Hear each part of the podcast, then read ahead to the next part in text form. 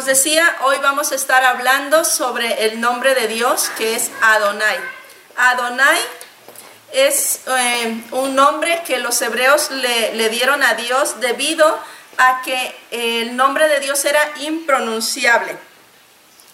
En hebreo hay un nombre que se llama tetragramón, no, perdón, tetragramatón, es muy complicado el nombre, tetragramatón, que era el nombre impronunciable de Dios, que era YHWH,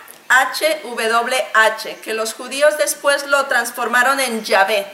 Pero como ellos tenían ese nombre tan sagrado que no podían pronunciar, eh, que lo encontramos en Éxodo, en Éxodo 3:14, que dice, yo soy el que soy, dile esto al pueblo de Israel.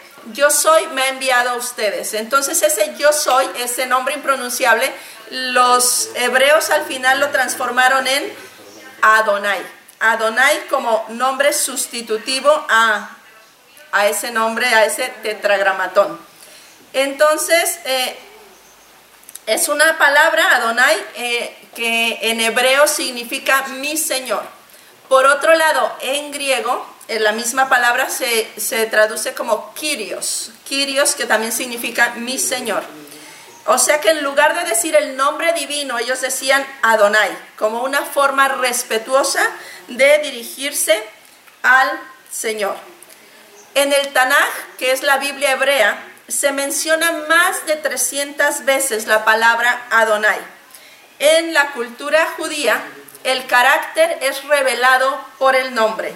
Es por eso que los nombres eran tan relevantes en la Biblia, porque el nombre definía el carácter, era revelado el carácter en el, en el nombre de la persona. Por eso los padres se esforzaban tanto y la Biblia se esfuerza tanto en hacernos conocer qué nombre tenía cada personaje. Entonces, una vez que entendemos que el carácter es revelado por el nombre, podemos entender que cada uno de los nombres de Dios revela un aspecto de su carácter. Entonces, dicho esto, podemos empezar a entender también que Dios se revela a nosotros a través de este nombre, Adonai, como una, yo lo he definido así, como una cláusula de un contrato, ¿vale? Donde deja claro quién es quién en este vínculo, en esta relación, donde Dios se está relacionando con nosotros. Entonces, Adonai significa mi Señor, es decir, Él es el Señor, Él es el amo, Él es el dueño, Él es el que gobierna. Esto significa Adonai. Ahora en Romanos 14, del 7 al 9, encontramos esto. Pues no vivimos para nosotros mismos, ni morimos para nosotros mismos. Si vivimos es para honrar al Señor, y si morimos es para honrar al Señor. Entonces, tanto si vivimos como si morimos, pertenecemos al Señor. Cristo murió y resucitó con este propósito, ser Señor de los vivos y de los muertos. Adonai, mi Señor. En el Nuevo Testamento encontramos que Señor es un título que se usa mucho para referirse a Jesucristo a Jesucristo Señor nuestro. Jesucristo nuestro Señor. Entonces, aunque en nuestra vida cotidiana nos referimos a las personas como la palabra Señor, Señor fulano de tal, el Señor tal, eh, hay, una, hay una cuestión que es diferente, ¿no? Cuando nos referimos a Jesucristo como Señor, le estamos hablando como nuestro jefe, como nuestro comandante, como el que gobierna. Entonces, en sí, cuando nos referimos a Él como Señor, estamos diciendo que Él posee la autoridad. En la palabra de Dios, Cristo es descrito como la cabeza de la iglesia, el gobernante sobre toda la creación, el Señor de señores y el Rey de reyes, Adonai, nuestro Señor. Tenemos que entender esta, esta parte que es fundamental en la vida cristiana, entender a Jesús, a Dios como nuestro Señor. Colosenses 1 del 15 al 18 dice esto. Cristo es supremo. Cristo es la imagen visible del Dios invisible. Él ya existía antes de que las cosas fueran creadas y es supremo sobre toda la creación. Porque por medio de Él Dios creó todo lo que existe en los lugares celestiales y en la tierra. Hizo las cosas que podemos ver y las que no podemos ver, tales como tronos, reinos, gobernantes y autoridades del mundo invisible. Todo fue creado por medio de Él y para Él. Él ya existía antes de todas las cosas y mantiene unida toda la creación. Cristo también es la cabeza de la iglesia, la cual es su cuerpo. Él es el principio, supremo sobre todos los que se levantan de los muertos, así que Él es el primero en todo. Él es el Señor. Él es el Señor de la creación, Él es el Señor de la tierra, Él es el Señor de los cielos, Él es el Señor de todo el universo. Él es el Señor. Apocalipsis 17, 14 también dice, irán juntos a la guerra contra el Cordero, pero el Cordero los derrotará porque Él es el Señor de todos los señores y el Rey de todos los reyes y los que Él ha llamado y elegido y le son fieles estarán con Él.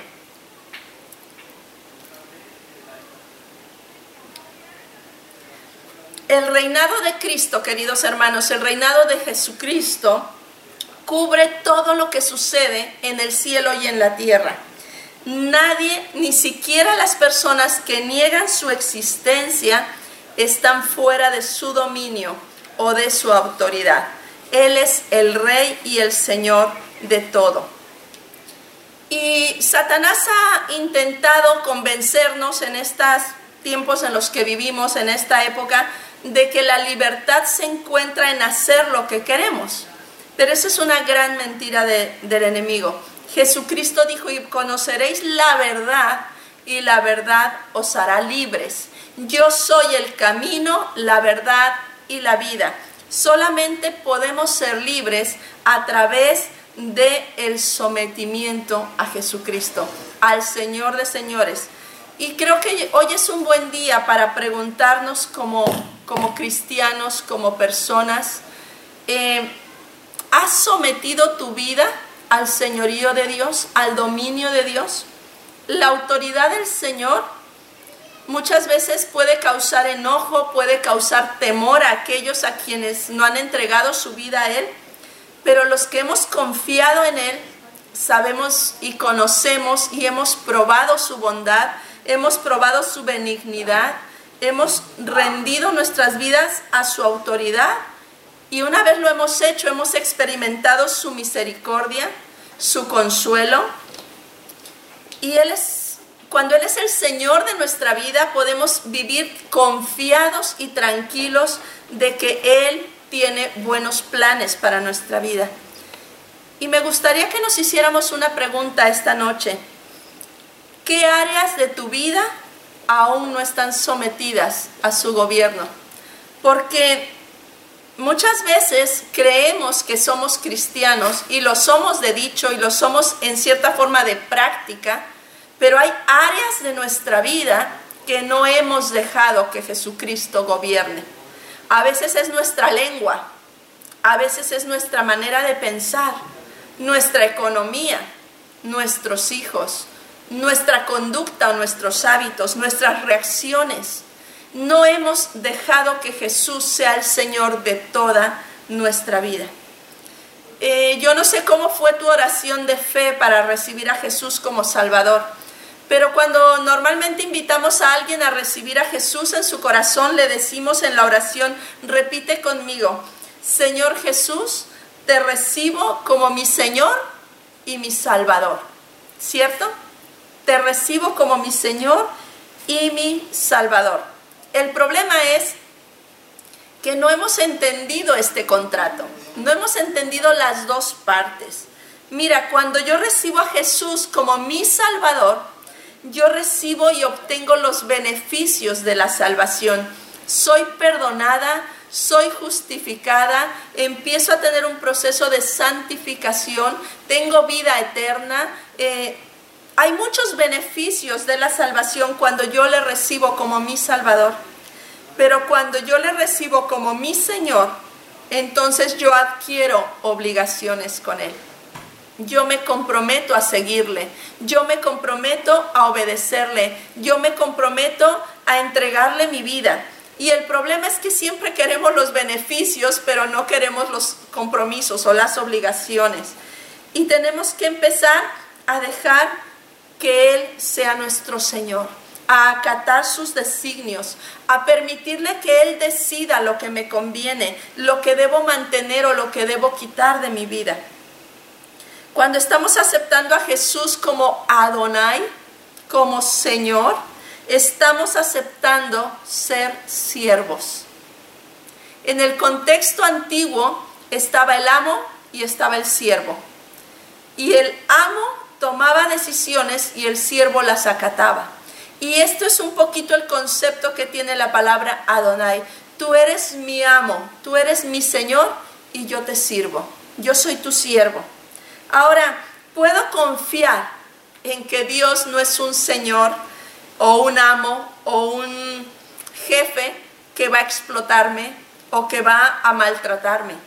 Él es un Señor que es justo, que es bueno, que es confiable y que además nos trata con delicadeza, que además nos trata como a vasos frágiles a cada uno de nosotros. Dice la Biblia, hay una, una enseñanza muy curiosa que dice, maridos, traten a sus esposas como Cristo amó a la iglesia. Amen a sus esposas como Cristo amó a la iglesia. Y después dice, trátenlas como un vaso más frágil. Eso quiere decir que Cristo ama a la iglesia y la ve con delicadeza. La ve, te ve a ti y te ve con amor, te ve con cuidado, te ve con, con amabilidad. Dios no es un Dios que va a maltratarte, ni es un Dios despiadado. Entonces, por eso Jesús eh, nos dice, ¿no? Amar a la esposa como Cristo amó a la iglesia. O sea, se entregó a sí misma por ella, a sí mismo por ella, dio todo por su iglesia. Y Jesús quiere lo mejor para ti y para mí. Él nos quiere llevar a buen término, a buen puerto. Y, y es por eso que yo puedo someter mi vida a Jesucristo, porque sé que todo lo que Él haga será para mi bien. Yo puedo someterme libremente, voluntariamente y alegremente porque sé que su voluntad es buena, agradable y perfecta para mi vida. Yo no sé cómo ha sido tu vida, querido, querida, que me estás escuchando esta noche. Quizás has tenido una vida difícil, quizá te han maltratado, tal vez has tenido un padre, un padrastro, un esposo eh, que te hizo daño, que te maltrató, o a lo mejor tu esposa te fue infiel o te abandonó alguien, no lo sé. Pero muchas veces por causa de nuestro trasfondo y de nuestro pasado nos cuesta rendirnos al señorío de Cristo porque nos sentimos vulnerables. Sentimos es que si me rindo a Cristo ya no tengo el control de todo aquello que sucede en mi vida. Pero sabes qué? Que cuando yo pierdo el control pero lo toma Él, estoy segura de que voy a llegar a un final perfecto, a un final diseñado por Dios para mi bien. Jesús es un Dios que quiere señorear tu vida y Él te puede garantizar. Nadie, ningún ser humano te puede dar esta garantía, pero Jesús sí. Él no te va a fallar. Él no te va a maltratar. Él no te va a abandonar. Él no quiere hacerte daño. Él tiene planes de bien para tu vida. Y Él es el Rey de Reyes. Él es el Señor de Señores. Y siendo Dios y siendo el creador, como hemos leído, siendo el creador del universo, siendo el que diseñó hasta la última célula de tu cuerpo, Él decidió amarte, Él decidió amarme, decidió llamarnos hijos. Dice la palabra de Dios que a los que le reciben y a los que creen en su nombre les dio la potestad, les dio el derecho de ser llamados hijos de Dios. Es decir, cuando yo le recibo como mi Señor y como mi Salvador, no viene a verme ya como un jefe o como un amo, sino que me dice, muy bien, ahora quiero que seas mi hijo, mi hija amada. No te voy a tratar como a un siervo, te voy a tratar como a un hijo, como a una hija. Y además dice, y ya no te llamaré más siervo, ahora te llamaré amigo o amiga. Qué privilegio ser amigos de Dios. Tener un Señor que nos llama amigos. Tener un jefe que me llama hija, tener un Dios que me ama como parte de sí mismo. Qué privilegio, queridos, que hoy seamos adoptados en su familia. Pero me gustaría que esta noche pudiéramos reflexionar en qué áreas de mi vida aún no he dejado que Dios, que Jesús sea Adonai, sea el Señor, que Él gobierne, Mira, yo sé que, muchos tenemos hábitos, que tenemos formas de reaccionar, tenemos costumbres que no glorifican a Dios. Y es ahí donde Dios quiere ser el Señor. Es ahí donde Él quiere ser exaltado y quiere tomar el control y quiere eh, empezar a darle una nueva forma a tu vida. Me encanta la, la comparación de Jesús con un alfarero, con un alfarero que coge el barro en sus manos, un barro que no tiene forma, que quizá da asco tocarlo porque ensucia, pero él lo coge con amor y empieza a darle forma. Pero sabes que el alfarero es señor del barro. El barro no se puede defender, el, el, barro no puede decir no quiero, el barro no puede decir no me hagas jarra porque quiero ser olla. El barro simplemente se deja moldear y el alfarero le da forma y el alfarero lo pule y el alfarero está ahí eh, en el torno, ¿no? Dándole, dándole la forma perfecta y puliéndola hasta que termina siendo un producto de calidad, útil, hermoso, decorativo, precioso. Pero dice la Biblia que muchas veces esa vasija se rompe en las manos del alfarero.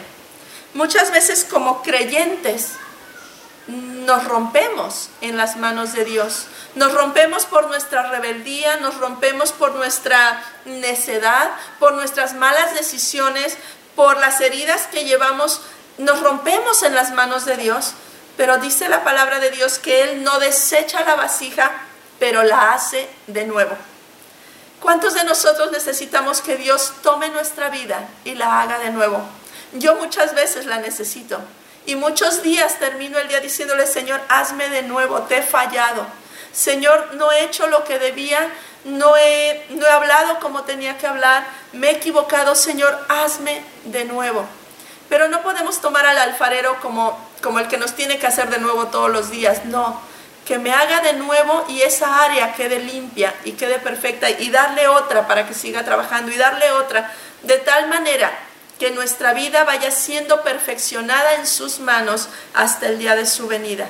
Pero para eso tenemos que dejar que Él sea el Señor. Que Él sea el Señor de mi mente, que Él sea el Señor de mis palabras, que Él sea el Señor de mis acciones, que Él sea el Señor en mi hogar, que Él sea el Señor en mi familia, que Él sea el Señor en mi trabajo, que Él sea el centro de mi vida. Adonai, Él es el Señor. Y Él es el Señor que decidió hacerse hombre, ir a la cruz y derramar su sangre por amor a ti y a mí. Qué maravilloso tener un Señor que nos ama hasta la muerte, que nos ama hasta dar su vida. Un Señor que es capaz de venir a morar en un corazón como el mío y como el tuyo, de venir a vivir en un hogar como el nuestro y de querer empezar a poner orden en nuestra vida. Así que esta noche yo te animo a que le puedas decir al Señor, te invito a que seas el Señor de mi corazón, te invito a que seas el Señor de mi vida. Perdóname Señor, a lo mejor hace 30 años que te recibí como mi Salvador, pero aún no te he permitido ser el Señor de mi vida. Aún estoy luchando con áreas de mi vida que no quiero soltarte y hoy quiero nombrarte el Señor de mi vida, el Señor de mis pensamientos, el Señor de mi manera de hablar, el Señor de mi manera de reaccionar, el Señor de mi economía, el Señor de todo lo que tengo y de todo lo que soy. Y me gustaría que hiciéramos una oración. Y ahí donde estás, empieza a pensar esas áreas que necesitas entregarle a Jesús. Señor, esta noche te damos gracias por tu palabra, por tu amor, por tu bondad. Y te pedimos, Señor, que tú gobiernes nuestra vida. Yo hoy te entrego, Señor, mi vida para que tú seas el Señor, el amo, el dueño, el que gobierna mi mente, mis palabras, mis acciones. Señor, el que gobierna mi economía y mi hogar. Señor, que tú seas el Señor. Te doy la bienvenida a mi vida y a todas las áreas de mi vida. Señor, gracias por amarnos y gracias por haberte entregado por nosotros. Te damos a ti la gloria y la honra en el nombre de Jesús. Amén.